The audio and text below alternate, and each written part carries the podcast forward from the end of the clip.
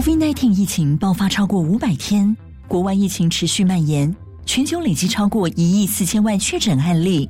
为阻止疫情扩散，全球目标一致，接种疫苗，保护自己及家人。你我都是防疫的一份子。苏贞昌院长、陈时中部长，各行各业都开始施打疫苗，让我们一起努力，共同为防疫把关。主动防疫，接种疫苗就是现在。有政府，请安心。资讯由机关署提供。出发喽！大手牵小手，一起用五种感官探索自然，踏查文化。五十二个户外教育好点子，欢迎每个星期三晚上五点二十分，和我们一起走出课室，尽情探索，点燃热情，勇敢冒险，享受学习的乐趣。做主，微电影竞赛开始征件喽！赞！不管你是大专生、高中职学生，或者是国中小学生，都能参加竞赛，总奖金高达一百七十八万，好棒哟！这次两大主题是防治毒品以及防治霸凌。我们只要在六月三十号前制作完成七分钟内的创意微电影，就有机会获得奖金。好哦，那我们一起去参加吧！详情请查询“我的未来我做主”相关网站。以上广告是由教育部提供。大家好，我们是 The Wanted 寻人启事。您现在收听的是国立教育广播电台。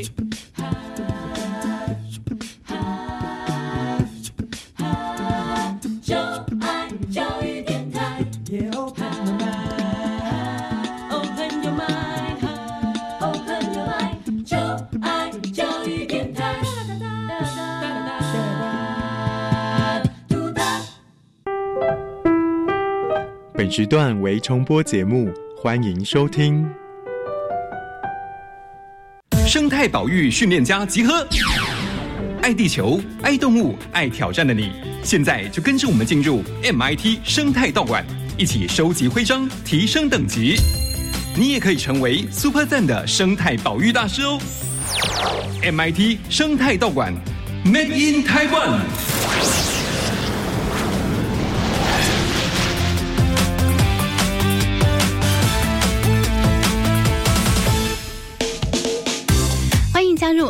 生态道馆的行列，我是道馆主持人唐尼，大家可以叫我尼姐姐。MIT 生态道馆呢，每一集都会有不同的生态宝贝哦，带着大家要去认识跟了解啊。而且每次我们也都会挑战不同的主题道馆哦，大家可以选择要加入红队或者是白队。如果说你选择的小队长他挑战过关，得到了专属的道馆徽章，表示你也收集到了一枚徽章哦。而大家收集到的徽章数越多，也就越接近小小生态保育大师的目标啊。好，马上呢要来欢迎即将带领大家去接受挑战的两位小队长了。首先介绍的是我们的红队队长小月，大家好，我是小月。接下来要欢迎的是我们的白队队长小伟，大家好，我是小伟。到底今天我们要执行的任务是什么？就赶快请 MIT 助理来公布一下挑战内容吧。今天要挑战的道馆是生物好嘟嘟道的是源自于陆域、海洋与其他水域生态系以及生态复合体的生命有机体之间的变化性，这包含了物种内、物种间与生态系统的多样性。红队队长生态保育训练家小月，徽章数十四。白队队长生态保育训练家小伟，徽章数十三。你想要加入红队还是白队，一起接受挑战，收集徽章呢？决定好了吗？生态保育训练家出动喽！好，今天我们要挑战的内容呢，跟这个生物多样性有关系哦。我们的两位小队长，你们知道每年的五月二十二号是什么日子吗？地球，地球，地球，那个地球环环保。生物地球日 No，地球生物日。好了，我来公布答案啊！好 啦每年的五月二十二号呢是生物多样性国际日。既然我们今天要挑战的就是有关于生物多样性，先来问一下你们两个好了，什么叫做生物多样性？生物多样性分三种，是第一种是遗传多样性，第二种是生态多样性，第三种是物种多样性。嗯，对于生物多样性解释的很清楚哦。那你们觉得这个生物多样性啊，为什么它很重要呢？它对于我们的生态到底有什么样的好处？就是可以让这个让食物链平衡，然后可以让生态永续经营下去。所以其实生物多样性它真的是非常重要跟具有好处的哦、我们生长在台湾呢，在台湾的生物当中哦，其实有四分之一是全球任何地方所没有的，表示这四分之一是我们台湾独有的哦。特有种。对，而且其他四分之三的物种呢，它们的遗传特征也往往是非常独特的。所以呢，保护生物的多样性哦，其实也就是保护文化的多元性。这也就是为什么我们一直提到说这个生物多样性非常非常的重要啊。接下来我们要进行道馆对战喽，到底今天要挑战的这个道馆哦，馆主又会准备什么样的题目来考验两队队长呢？赶快来进行 MIT 生态道馆挑战赛喽！MIT 生态道馆挑战赛，各位优秀的训练家注意喽！在这里，你们要和道馆的馆主进行对战，获胜者可以得到专属的道馆徽章。到底今天会有哪一队在对战中赢得挑战，获得徽章呢？Ready, go! MIT 生态道馆挑战赛开战喽！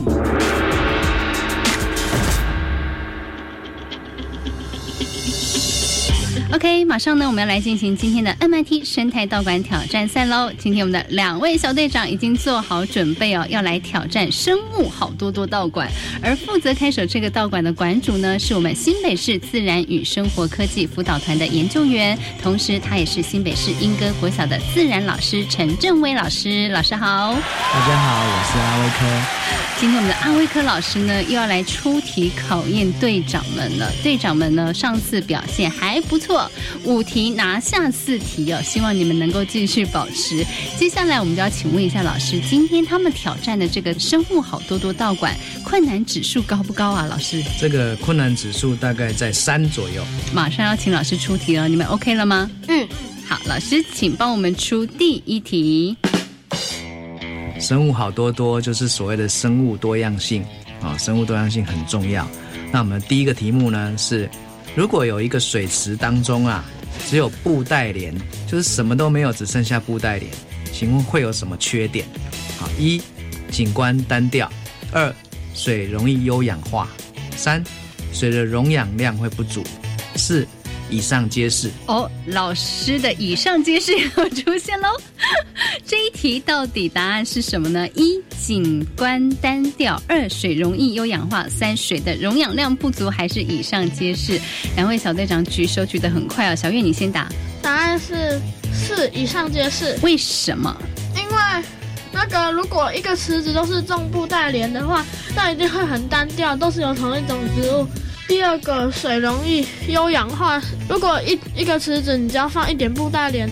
过了半年的话，整个池子都会布袋莲，而且布袋莲它本身就是会让水优氧化的一个植物，然后它会把水整个都遮蔽，嗯，然后让下面的生物全部无法生存，是，所以才会会让水的溶氧量不足。嗯，哎，你有认真在踢馆哦，我们踢馆的题目你都还记得哦。来，小伟呢？我答案也是四以上皆是。嗯，你要补充什么？就景观单调啊，当然，因为只有一种植物啊。嗯。然后水容易有氧化，上一集有讲，也有讲到，就半年一下就全部长出来了。嗯。然后水的溶含氧量一定会不足啊，因为全部都长满了，下面的生物也没办法呼呼吸到氧气，那就会死掉。是，所以你的答案也是四以上皆是。好，老师他们非常的认真，都还记得您出过的题目。恭喜两位答对了。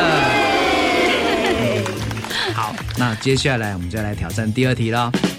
第二题就是生生物多样性很好，但是它面临了什么样的危机？底下哪一个答案呢？是生物多样性面临的危机？啊，好，一栖地减少与破坏；二外来生物的引入；三野生动植物的过度捕猎；是以上皆是。以上皆是，到底是不是呢？哪一个才是生物多样性面临的危机啊？小月，你刚刚举得很快，来，你先答。答案是四，以上皆是。嗯，为什么？因为第一个栖地减少与破坏一定是的，因为嗯人们都会因为自己的利益，然后去开发很多土地，然后让他们栖地变得更少。对，然后外来生物的引入，那个外来入侵总会让台湾本土的生物变得比较少，对会抢夺他们地盘和食物。然后第三个，野生动植物的过度捕猎，因为人们会觉得那些动物很漂亮，或者是嗯那个很好吃之类，然后就会去捕杀它，然后让这些动物变得更少。数量变少，嗯，很好。来，我们的小伟呢？答案也是四，以上皆是。嗯，因为栖地减少或破坏，人类会想要开发更多居住地，嗯然后就会去开发一些生物的原本住的土地，然后如果刚好那个生物又是食物链的最底层，嗯哼，它们全没了，渐渐整个食物链全死就掉就。有连锁反应了。嗯然后未来生物引入，那个影响台湾本土生物的生存。嗯，所以你的答案也是四，嗯这是生物多样性面临的危机。老师他们有没有答对呢？请解答。这又是另外一盘小菜，所以恭喜两位 答对了。恭喜！好，老师他们刚刚的解释对不对？有没有什么要补充？嗯很棒。我们的两位小队长的思考已经越来越清楚。接下来我们要请老师出第三题喽。第三题跟那个物种多样性有关哈。什么叫做物种多样性呢？它指的是生态系中所存在的生物种类越多，就会啊形成啊食物网，这样的食物网就会更复杂啊。但是这样复杂的情况之下，生态系反而会越稳定。所以以下哪一个不是物种多样性的实际例子？一、陆生萤火虫栖地需要瓜牛、蚯蚓或阔鱼；二、水池如果没有青蛙、鱼类，容易滋生蚊虫；三、青蛙越多的水池，可能也会有蛇类的出现；四、以上皆是实际例子。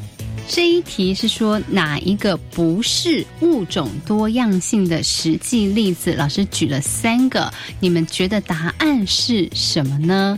以上皆是又出现了、哦，你们觉得这一题的答案会不会是四呢？还是说其他三个选项中的其中一项呢？来，小伟，我答案是一，陆生萤火虫栖地需要有瓜牛、蚯蚓和阔鱼。为什么你觉得这个不是物种多样性的实际例子？因为水池里面如果没有青蛙和鱼类，是容易增增生蚊虫的、啊，这是一定的啊。嗯，因为蚊虫它们那个生的宝宝，它们都在是在水里的，一些鱼类就会把它吃掉。嗯哼，然后呢，陆生萤火虫需要瓜牛、蚯蚓和阔鱼，为什么？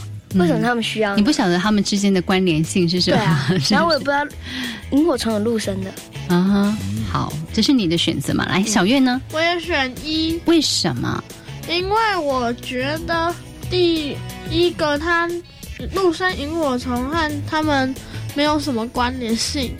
我觉得第二个它水池里要有青蛙或鱼类才能捕食那些蚊子，让那些蚊那些那些病媒蚊不会再不会这么多嗯哼然后第三个，我觉得那个蛇会吃青蛙，嗯，所以我答案是一。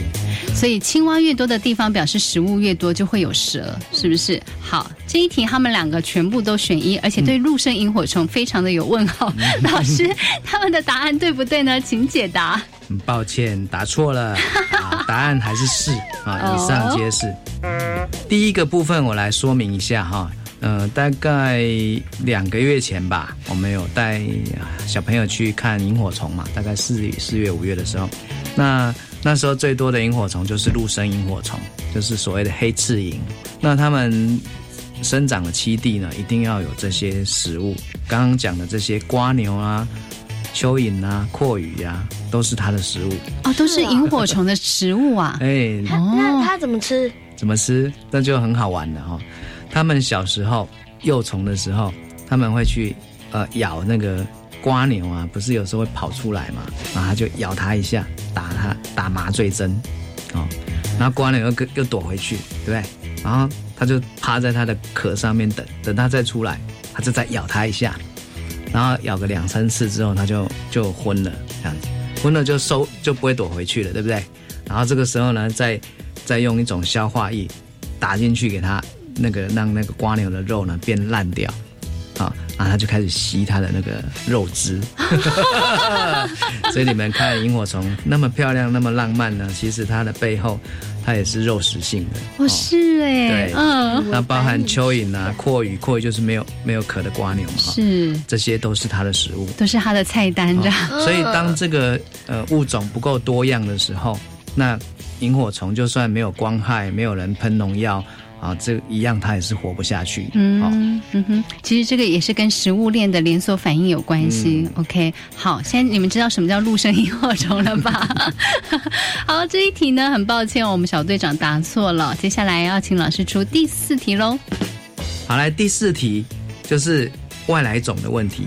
当生态系中有生物啊从外地迁入并大量繁殖，就可能影响生物间的交互关系，使得生态系失失去平衡。好，那请问啊，这样的问题是因为生物多样性面临的哪一种危机？一、栖地的减少与破坏；二、外来种生物的引入；三、野生动植物的过度捕猎；四、以上皆是。好，这一题答案看起来感觉好像都有道理，但是其实是有一些差异性的哦、要听清楚老师刚刚所出的题目前面所讲解的问题哦。来，小月，答案是二，外来生物的引入。嗯，为什么你觉得这个是外来生物引起的危机呢？因为他说从生态系外地迁来某种生物，那不就是外来种吗？嗯，所以应该就是外来生物的引入就是造成这个生态系的破坏。好，小伟呢？我答案是四，以上皆是。嗯，为什么？因为我觉得外来种引入嘛，那答案一定、二一定有。嗯，然后呢，他们一栖地的减少与破坏，外来种刚刚也说啦，植物和动物它们都会吃掉那些本土生物，然后呢，它们野生动植物的过度捕猎，不一定是人捕猎啊，可能是野生动植物把它全部吃掉啊。嗯像上次讲的泰国鲤，它就是把台湾本土种都吃了精光，嗯对啊，所以我的答案是四，以上皆是。哦，我们一位小队长答四，一位小队长答二。老师，这一题答案到底是什么呢？啊，其实啊，呃，小伟想太多了哈。这个题目很清楚，就是要告诉我们说，外地的生物引入的时候大量繁殖哈，会造成危机嘛。其实就是外来种生物的引入嘛。嗯哼，我举个例子啦，我举个例子，大家轻松一下。你们知道澳洲哈？澳洲不是很多牛啊、羊啊，哦，那这些牛跟羊啊，原本也不是澳洲的动物，你们知道吗？啊，我不知道，我以为那是澳洲的。然后大家都知道，小伟有说过哈，这个生产者跟消费者嘛，嗯牛跟羊啊，在生态系里面，它是它是生产者还是消费者？消费者两个都是啊，不，两个都是，两个都是，它会吃草，它会吃草，然后也会被人吃。对，它这两个应该都是哦。然后呢，它只要是动物都会便便，对不对？它们的牛大便、羊大便就很多。可是这些牛大便、羊大便啊，它在自然界当中要要被那个分解者给分解掉，才不会一直大量堆积，对不对？嗯，所以呢，就是因为这样，那些外来种的大便啊，没有本土种的分解者帮它分解。嗯哼，本土种的分解者不去吃外来种的 还会分哦动物的便便，因为它吃不习惯。啊，那怎么办呢？这样子那个澳洲就会被大便给淹没啦，对不对？怎么办？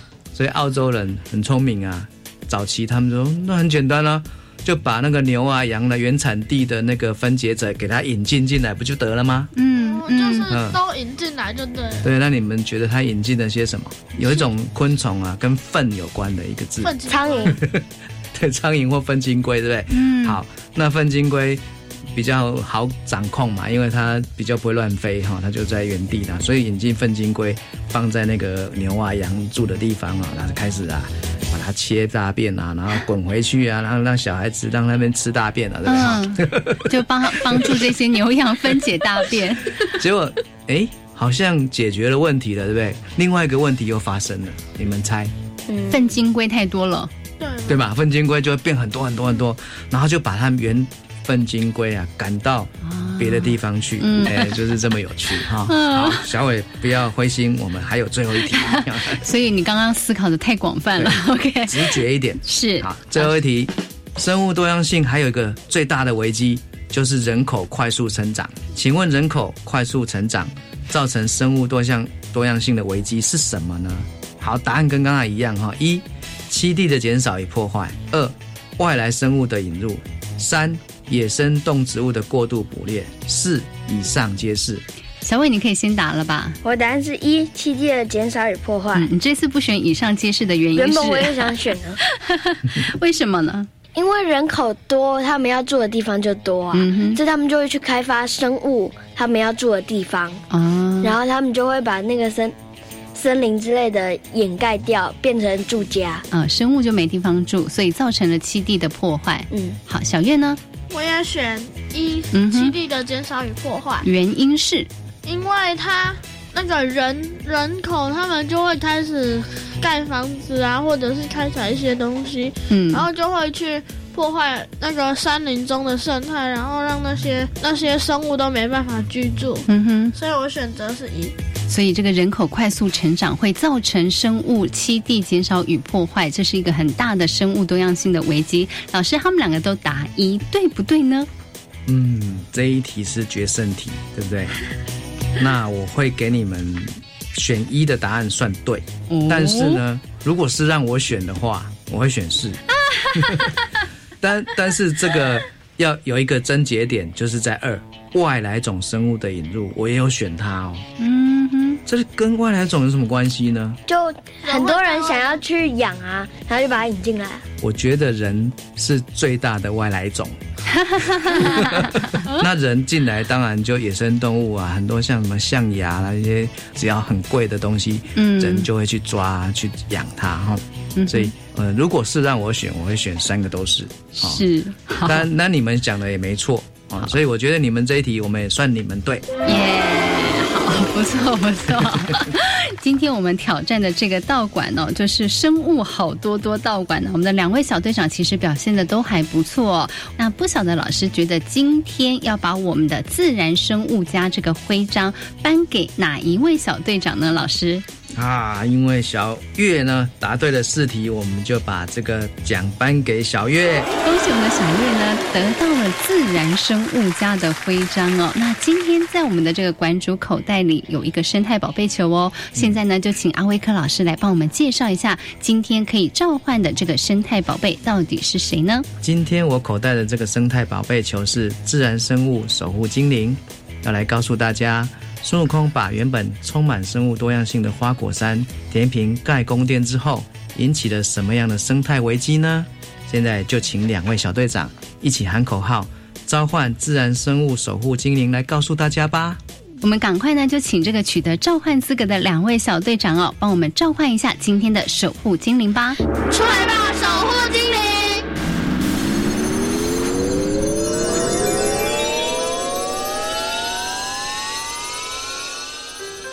好，我是掌管大自然生物的守护精灵。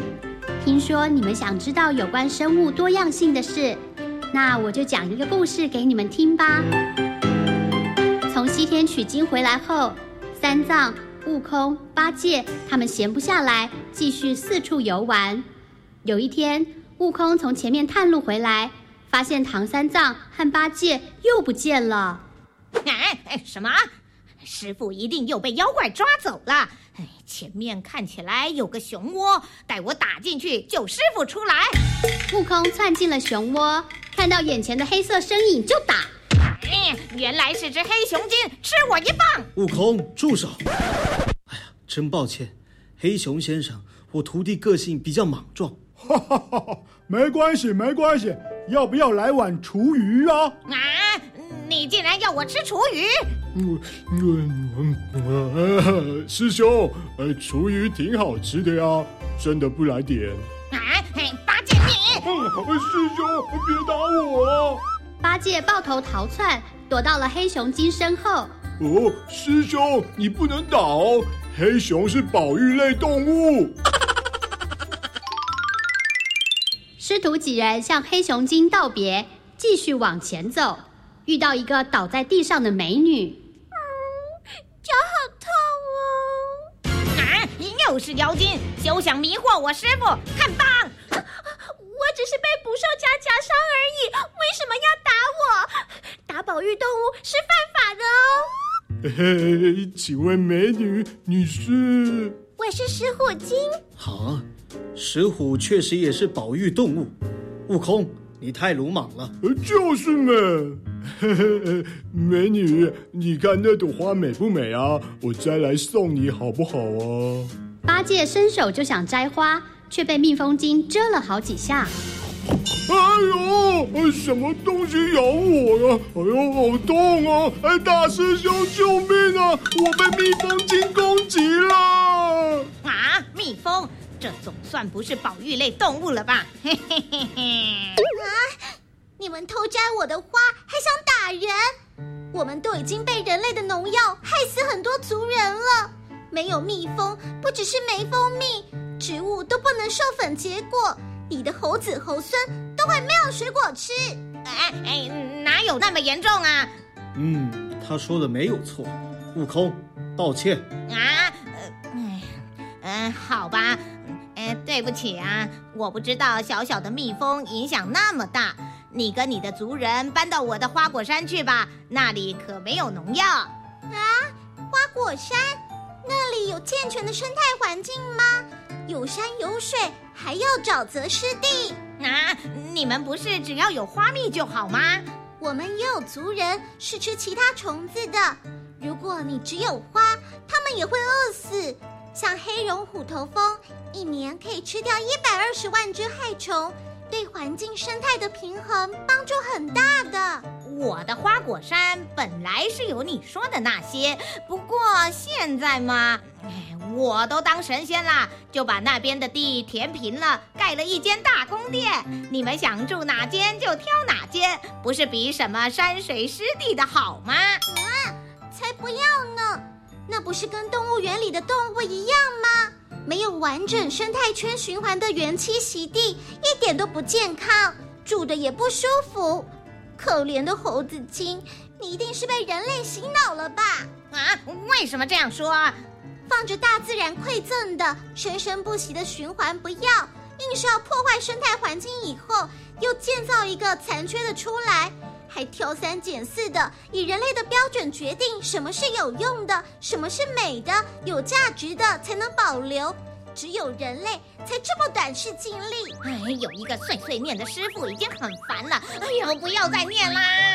嗯，没错，众生平等，都是不可或缺、独一无二的生命啊！